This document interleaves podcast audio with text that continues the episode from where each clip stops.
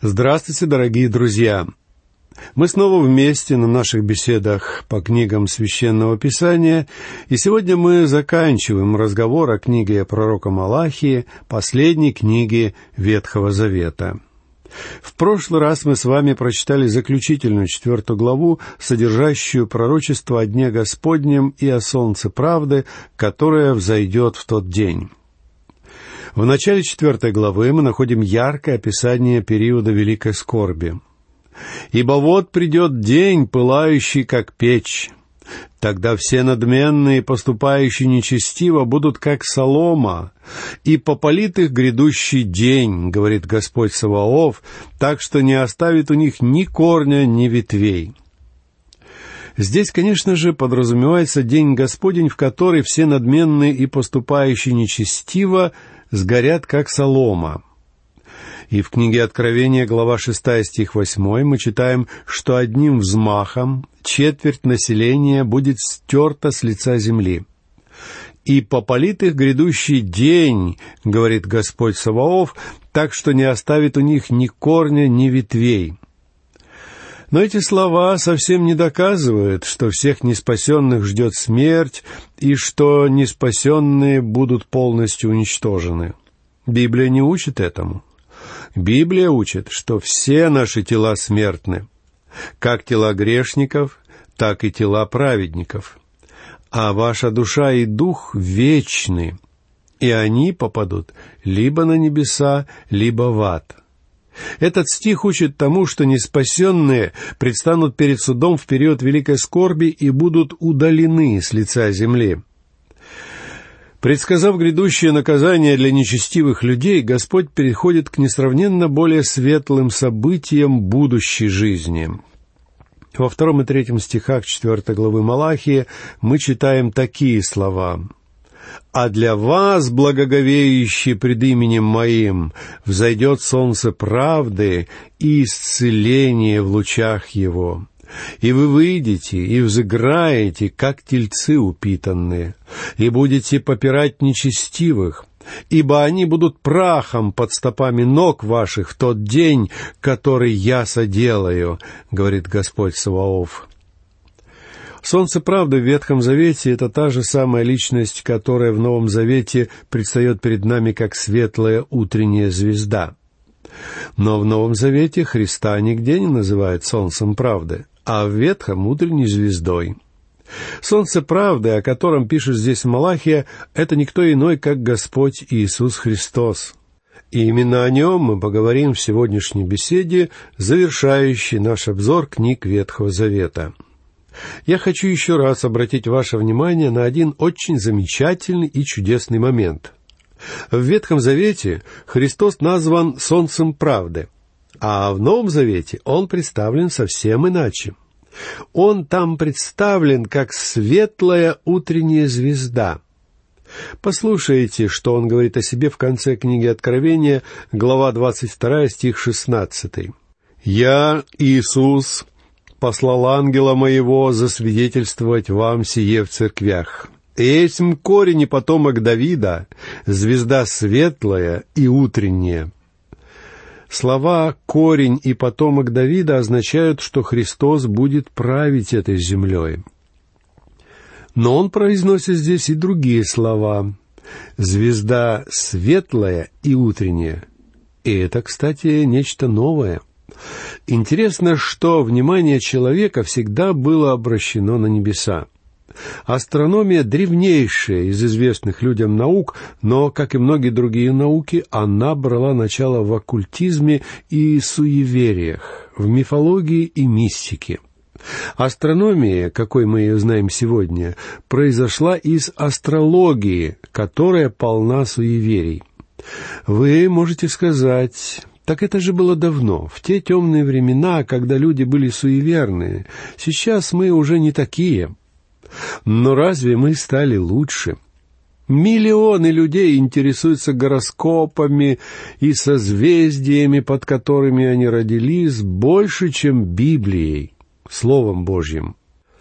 И тем, кто играет с зодиаком и его знаками, я могу сказать, что это занятие граничит с оккультизмом. Сегодня сатане поклоняется столько людей, сколько никогда раньше ему не поклонялось. Интересно, что опрос, проведенный несколько лет назад, показал, что только 3% людей верили в дьявола как личность, а в недавние времена количество верящих в существование дьявола резко увеличилось. Теперь это уже 37-48%. И очевидно, что очень многие из этих людей не уверены в существовании Бога, перед которым они несут ответственность. Но в дьявола они все-таки верят. Сегодня многие люди наблюдают за небесными телами. Сначала за небом наблюдали невооруженным взглядом из любопытства и восхищались красотой звезд и планет. Потом были изобретены телескопы, и сегодня ученые исследуют происходящее на небесах столь подробно, как никогда раньше. В Писании неоднократно упоминаются небесные явления. В восьмом псалме стих четвертый и пятый написано «Когда, взирая я на небеса твои, дело твоих перстов, на луну и звезды, которые ты поставил, то что есть человек, что ты помнишь его, и сын человеческий, что ты посещаешь его. Этот человек может наблюдать за красотой небес, одновременно восхваляя и прославляя Бога. А вот послушайте второй стих восемнадцатого псалма. «Небеса проповедуют славу Божию, и о делах рук его вещает твердь». Здесь тоже говорится о небе и о Боге. Давайте вспомним и другие ветхозаветные слова, записанные в книге «Бытие», глава 15, стих 5. Бог сказал Аврааму, «Посмотри на небо и сосчитай звезды, если ты можешь счесть их».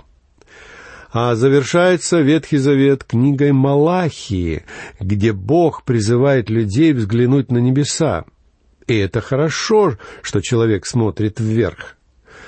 Малахия заканчивает свое пророчество такими словами. «Чтобы я, придя, не поразил земли проклятием». И здесь занавес падает. Тьма смыкается над человеком, но игра не окончена. Есть хорошие парни, и есть плохие парни, и хорошие еще не победили.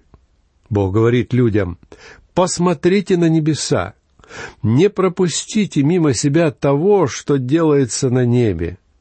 Это важно видеть, друзья мои. Бог говорит, а для вас, благоговеющие пред именем моим, взойдет солнце правды и исцеление в лучах его, и вы выйдете и взыграете, как тельцы упитанные».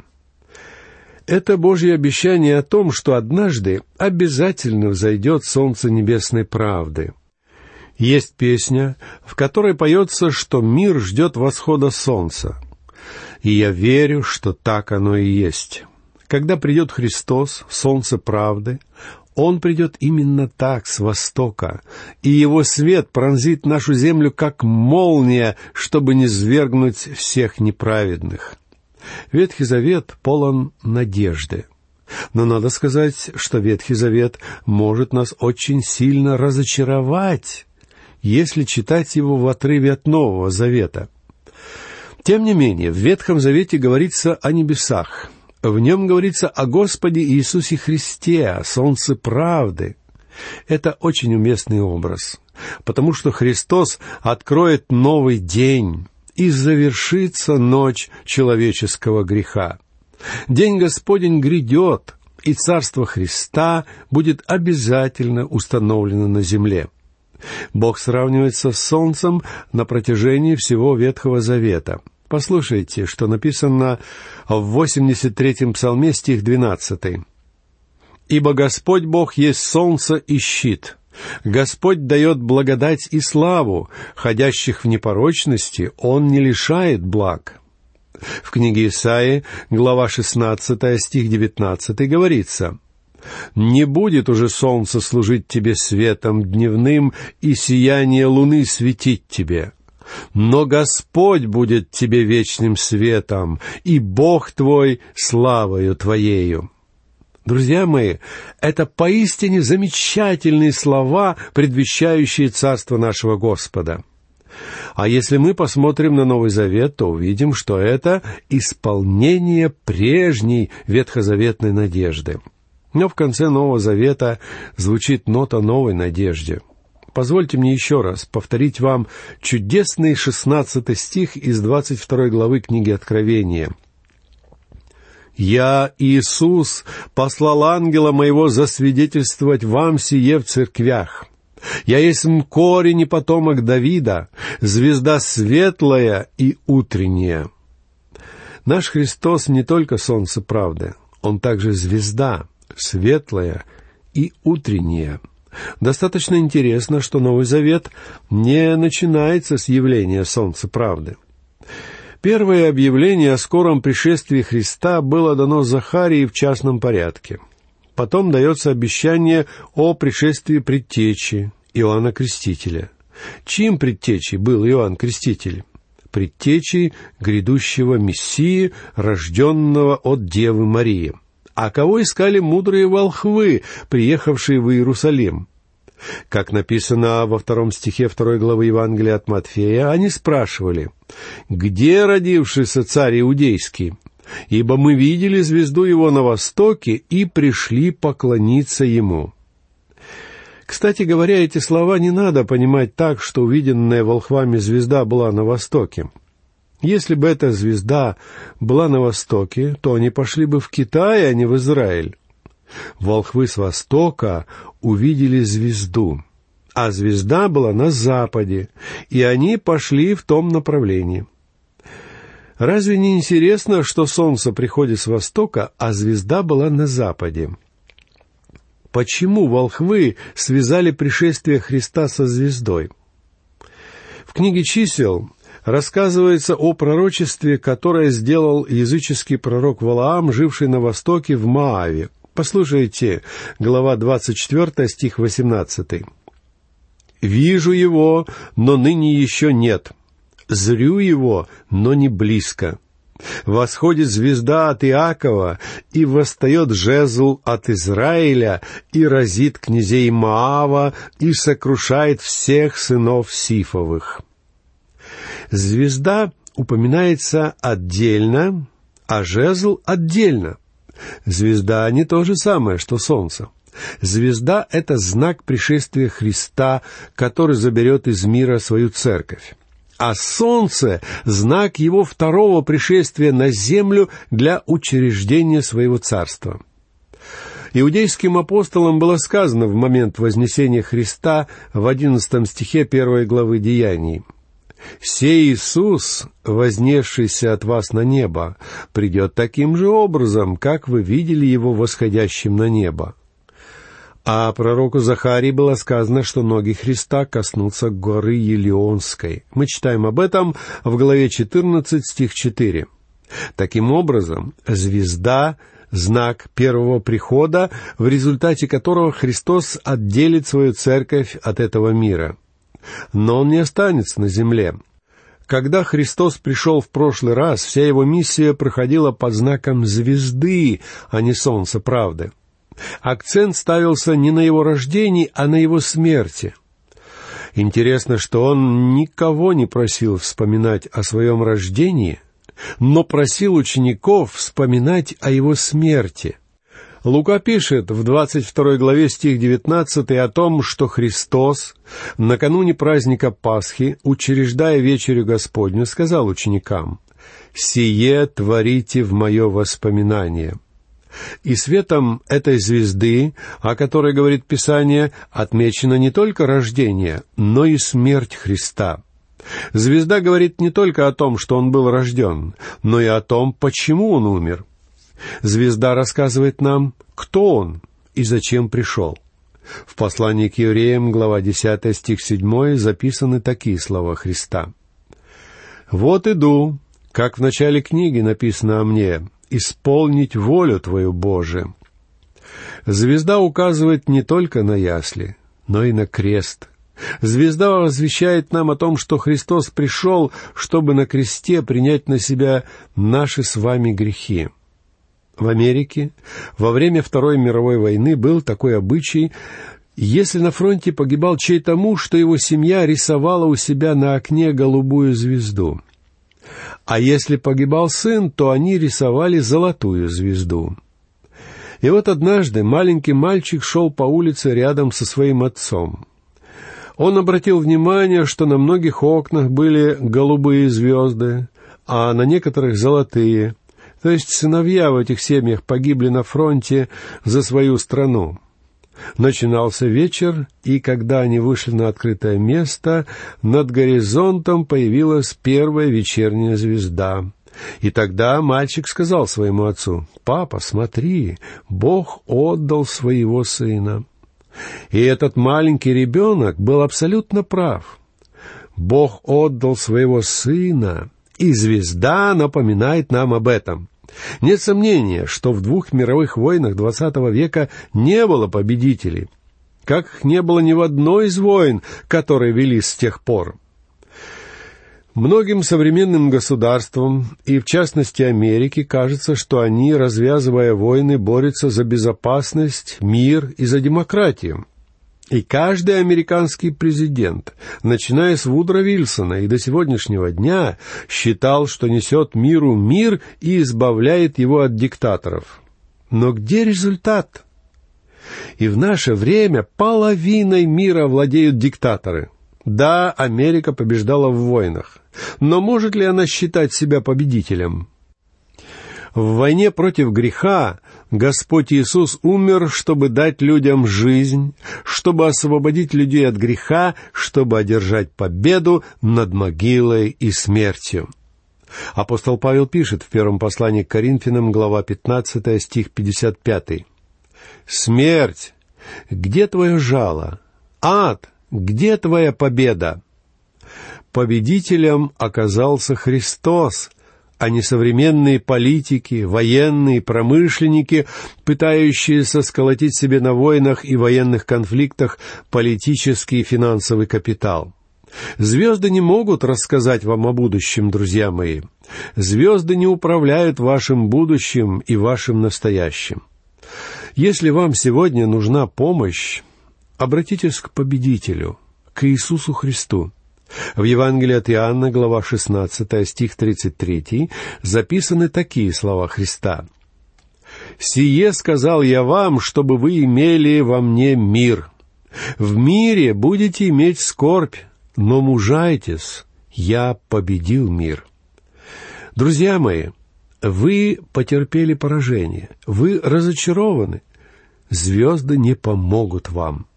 Если вы будете верить в их помощь, вы просто станете язычником. Обратитесь к Иисусу. Это не магические заклинания, это не госпожа удачи, не счастливый случай, не рок, не суеверие. Если вы терпите в жизни поражение, если вас одолевают вредные привычки, пьянство, обман, несдержанность, секс или материализм, если вы равнодушны к духовным вопросам, позвольте мне сказать вам, Христос может вам помочь. Если вы без надежды смотрите в будущее, то вспомните прошлое. Вспомните то историческое событие, которое произошло две тысячи лет назад, когда Христос умер на кресте за нас с вами, за грешников. Вы можете поверить в Него как в своего Спасителя, и тогда вы будете стоять лицом к восходящему солнцу правды, потому что вы уже смотрите в сторону светлой утренней звезды. Можем ли мы на что-то надеяться в будущем? Друзья мои, светлая утренняя звезда появляется непосредственно перед восходом солнца. У меня в спальне четыре окна, и из них я могу видеть восход солнца. Зимой этот восход видно из крайнего, правого окна, а летом из крайнего левого. Я наблюдаю за тем, как солнце передвигается из одного окна в другое. В прошлом марте и апреле я видел и яркую утреннюю звезду, которая появлялась примерно за час до восхода солнца. Сначала появляется светлая утренняя звезда, а потом восходит солнце. Так что мы ждем появления светлой утренней звезды. Христос — светлая утренняя звезда сегодняшней церкви. И важно понимать это. Вот что пишет о Христе Петр в своем втором послании, глава 1, стих 19. «И притом мы имеем вернейшее пророческое слово, и вы хорошо делаете, что обращаетесь к нему, как к светильнику, сияющему в темном месте, доколе не начнет расцветать день и не взойдет утренняя звезда в сердцах ваших». Эта утренняя звезда станет сигналом того, что Христос забирает свою церковь из этого мира. Восхищение может произойти в любой момент, и никакие знамения не подготовят нас к нему. Джон Уэсли так писал об этом событии. Христос явится свыше, как дневной свет еще до утренней зари. Не гадайте о времени, ждите его каждый час. Может быть, он уже на подходе. В книге Иова, глава 38, стих 7, было написано о том, как при общем ликовании утренних звезд все сыны Божии восклицали от радости, когда Бог творил наш мир. А потом в Божью вселенную проник грех, но настанет день, когда взойдет утренняя звезда, и Христос заберет свою церковь с земли. Это будет знаком, что скоро засветит солнце правды. Придет Господь Иисус Христос. Итак, мы прощаемся с Ветхим Заветом и завершаем свой разговор нотой надежды на пришествие Христа и на установление Его Царства. Давайте будем брать пример с волхвов, которые постоянно смотрели на небо, ожидая появления звезды. Ведь звезда, которую мы ждем, знаменует собой восхищение Церкви Христовой из этого мира и скорое окончание ночи греха и бедствий для всей земли. Итак, дорогие друзья, на этом наша беседа заканчивается и наше изучение заканчивается. Я прощаюсь с вами. Всего вам доброго.